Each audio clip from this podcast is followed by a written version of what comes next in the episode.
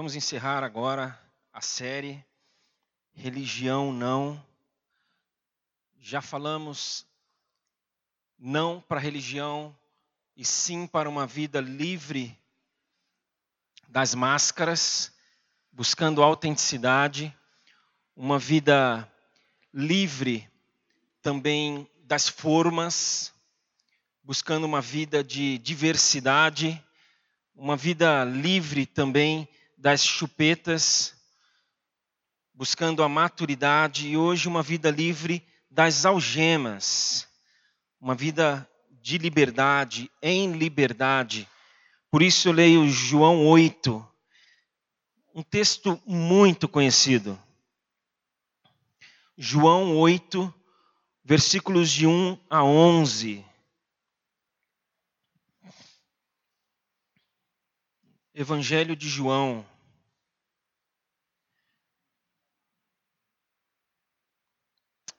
Jesus, porém, foi para o monte das oliveiras. Ao amanhecer, ele apareceu novamente no templo, onde todo o povo se reuniu ao seu redor, e ele se assentou para ensiná-lo. Os mestres da lei e os fariseus trouxeram-lhe uma mulher surpreendida em adultério fizeram-na ficar em pé diante de todos e disseram a Jesus: Mestre, essa mulher foi surpreendida em ato de adultério. Na lei, Moisés nos ordena apedrejar tais mulheres. E o Senhor, o que disse? Eles estavam usando essa pergunta como armadilha a fim de terem uma base para acusá-lo. Mas Jesus inclinou-se e começou a escrever no chão com o dedo. Visto que continuavam a interrogá-lo, ele se levantou e lhes disse: Se alguém de vocês estiver sem pecado, seja o primeiro a atirar pedra nela inclinou-se novamente e continuou escrevendo no chão. Os que ouviram foram saindo, um de cada vez. Começando pelos mais velhos, Jesus ficou só, com a mulher em pé diante dele. Então Jesus pôs-se em pé e perguntou-lhe: Mulher, onde estão eles? Ninguém a condenou? Ninguém, Senhor, disse ela. Declarou Jesus: Eu também não a condeno. Agora vá e abandone a sua vida de pecado. Nesse mês, como eu já falei antes da leitura do texto, nós procuramos falar não para a religião e falar não para a religião não significou e não significa falar não para a espiritualidade. Falar não para a busca nossa humana de Deus. Não significa falar não para a nossa tentativa de alcançar a Deus. Até porque o filósofo já disse que o coração do homem tem um vazio do tamanho de Deus. Então essa busca ela existe, ela sempre vai existir enquanto aqui estivermos, porque nós temos um vazio em nós, do tamanho de Deus, e nós queremos preenchê-lo. Dizer não para a religião não significa dizer não para a continuidade de uma tradição. A tradição não é ruim. O que é ruim é o tradicionalismo. A tradição, os fundamentos da nossa fé, as bases, elas devem ser mantidas, celebradas, comemoradas, cuidadas. Mas aquilo que não é básico, aquilo que não é fundamental, aquilo que é acessório, aquilo que foi ultrapassado, não tem por que ser mantido. Porque senão passa a ser religiosidade. E aí nós devemos falar não para tudo aquilo que fala não para Jesus. Aí sim. Porque tudo aquilo que fala não para Jesus é religiosidade. não para a religiosidade que nos afasta de Deus, que impõe para nós um sistema religioso que, ao invés de preencher um vazio, só aumenta o buraco. Falar não para tudo aquilo que se opõe a Deus. E falando em oposição, a oposição aqui a Jesus, nesse ponto, já era grande. Já era muito grande. Eu vou voltar aqui um pouquinho. E o versículo 7, 32 fala: Os fariseus ouviram a multidão falando estas coisas a respeito dele. A multidão estava falando a respeito de Jesus, que Jesus poderia ser o Cristo. Então, os chefes dos sacerdotes e os fariseus enviaram enviaram guardas do templo para o prenderem. Eles estavam ouvindo que a multidão estava falando de Jesus, enviaram guardas para prenderem Jesus. E aí, seguindo o capítulo 7, no 45, tá, finalmente, os guardas do templo voltaram aos chefes dos sacerdotes e aos fariseus, os quais lhe perguntaram: por que vocês não o trouxeram? Ninguém jamais falou da maneira como ele fala, declararam os guardas. E aí a conversa continua. Não prenderam Jesus, mas já queriam fazer isso. Jesus, porém, foi para o Monte das Oliveiras. Então o contexto aqui de oposição já era grande. Eles se perguntavam: quem é ele? De onde ele veio? Quem enviou ele? Em nome de quem ele está aqui? As perguntas eram muitas, ao passo em que as respostas eram poucas. Mas a religião coloca um pecador diante de Jesus e espera uma resposta de Jesus. A religião coloca um pecador diante de Jesus e fala, pergunta: vai condenar ou vai absolver? Faz a pergunta: vai matar ou vai dar vida? Vai manter o status quo ou vai propor uma nova forma de viver? A religião coloca esse pecador diante de Jesus e pergunta: vai se revelar um dos nossos, um de nós, ou vai se levantar contra nós? Foi o que aconteceu aqui. Senhor, está aqui um pecador. O Senhor vai colocar as algemas nessa pessoa ou o Senhor vai libertar essa pessoa? E o texto fala que eles fizeram isso para tentar pegar Jesus. Então, possivelmente, das duas, uma. Se Jesus falasse sim, vamos matá-la, eles poderiam acusar Jesus de estar incitando a violência, coisa que lá naquela época Roma não permitia. Se ele falasse, não, não vamos matá-la. Mas espera aí, o Senhor está indo contra a lei de Moisés. Então eles queriam pegar Jesus de alguma forma, porque a religião coloca um pecador diante de Jesus esperando uma resposta.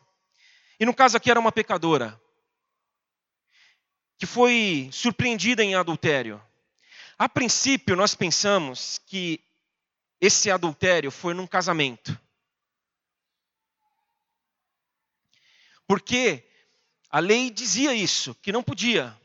Mas só que a lei que rege a punição para adultério era uma lei que regia essa punição para os dois lados, homem e mulher. Então, por que só a mulher estava ali? Porque o homem que também se envolveu nesse adultério não estava ali? Podemos pensar, como muitos, de que, como a sociedade de fato era machista na época, livraram um homem. Ah, vamos levar sua mulher. Mas a lei também falava de um adultério contra Deus. Interessante demais, é muito gostoso quando a gente começa a estudar a Bíblia, e aí a gente vai se envolvendo, a gente vai se encantando, janelas vão se abrindo, portas vão se escancarando, e a gente se depara, por exemplo, com Deuteronômio. Capítulo 17, eu vou ler, versículos de 2 a 5. Olha que interessante, parte da lei de Moisés. Se um homem ou uma mulher que vive numa das cidades que o Senhor lhes dá, for encontrado fazendo o que o Senhor, o seu Deus, reprova, violando a sua aliança. Adultério contra Deus. E desobedecendo ao seu mandamento, estiver adorando outros deuses, prostrando-se diante deles, ou diante do sol, ou diante da lua, ou diante das estrelas do céu, e vocês ficarem sabendo disso, investiguem o caso a fundo. Se for verdade ficar comprovado que ele fez tal abominação em Israel, levem o homem ou a mulher que tiver praticado esse pecado à porta da sua cidade e apedreje-o até morrer. Então, muito possivelmente aqui, o adultério não foi na relação humana com o outro, mas foi na relação com o divino. Por isso que estava só a mulher. Porque não foi um adultério em que estava envolvida uma outra pessoa, mas sim ela. Foi uma violação da aliança. E aí Jesus fala: quem não tiver pecado, quem não tiver violado a aliança, quem não tiver mancha, mácula, atire a pedra.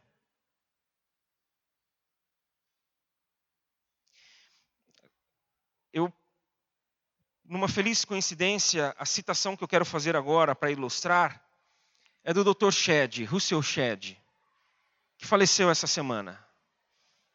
Eu fiquei encantado e impressionado com a repercussão do falecimento dele. Eu acho que eu não vi nas redes sociais até hoje uma pessoa do meio cristão evangélico que partiu, que nos deixou e que recebeu tantas homenagens, tantas palavras de apreciação, de admiração.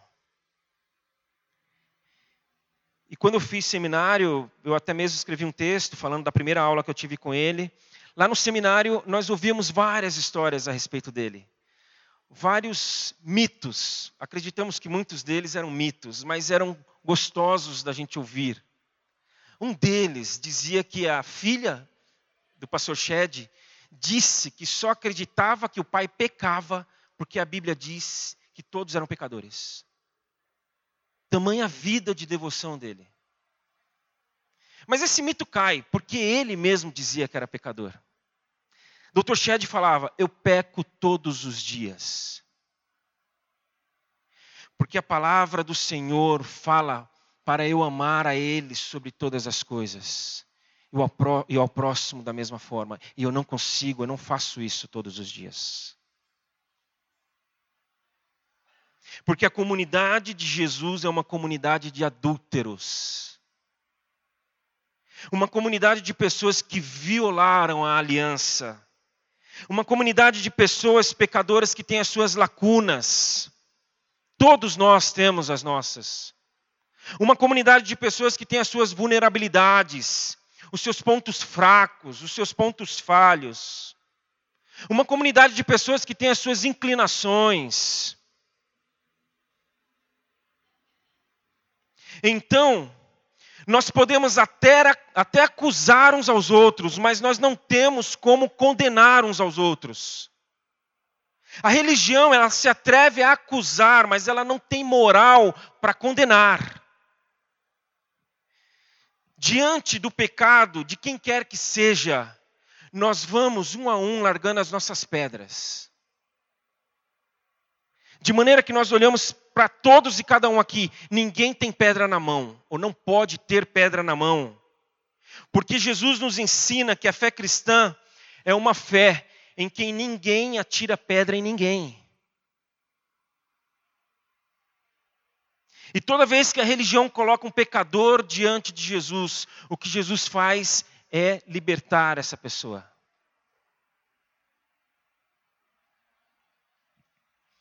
Libertos para pecar mais, mais, Marcelo. Se der liberdade, o pessoal vai pecar mais. Vai fazer o que deseja. Claro que não. Afinal, Jesus fala aqui: vá e não peques mais. vá e abandone a sua vida de pecado. Não é libertos para fazermos o que quisermos, mas é libertos para fazermos o que devemos fazer. Nós não podemos achar que quando falamos não para a religião, para o farisaísmo, para o moralismo, para o legalismo, significa que nós vamos viver uma vida sem lei. Isso é infantilidade. Achar isso. Nós vamos viver uma vida sem ordem. Nós vamos viver uma vida sem parâmetros. O texto fala que Jesus inclinou-se e começou a escrever no chão com o dedo. Existe um outro registro na Bíblia em que Deus escreveu com o seu dedo. Nós encontramos em Êxodo 31, 18.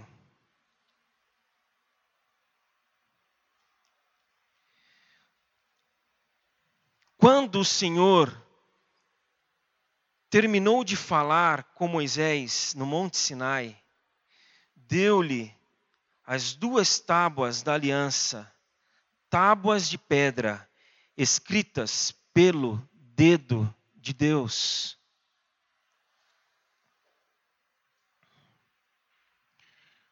O que, que você quer dizer com isso então, Marcelo? Não sei.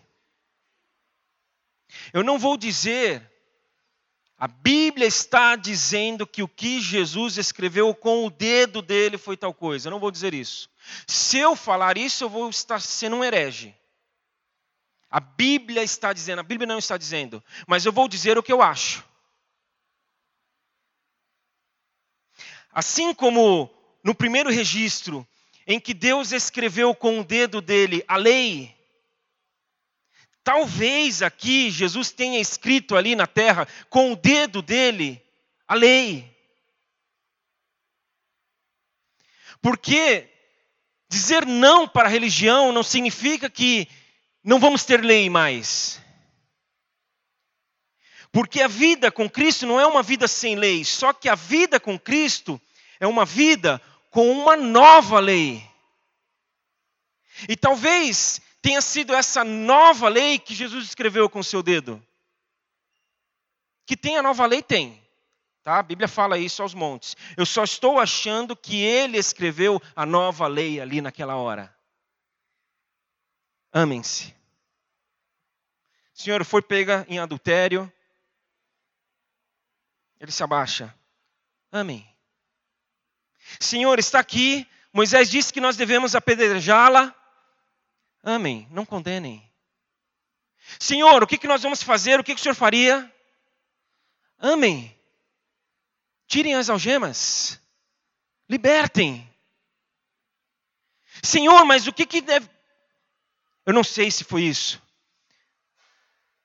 Mas eu gosto muito de pensar que ele escreveu: Eu amo, amem também. Porque essa é a nova lei. Agostinho fala que amem e façam o que vocês quiserem. Ama, aí você vai estar livre para fazer o que você quiser. Porque, porque o parâmetro da fé cristã passa a ser o amor. A gente só faz aquilo que o amor permite que façamos. E o amor não permite que apedrejamos ninguém que a gente condene ninguém. De maneira que você quer acusar, acuse, mas condenar você não tem condições. Porque somos todos essa comunidade de adúlteros que violamos a lei. Mas aquele que nos queria libertar das algemas, ele veio e estabeleceu uma nova lei. E essa é a lei do amor. Por isso, religião não.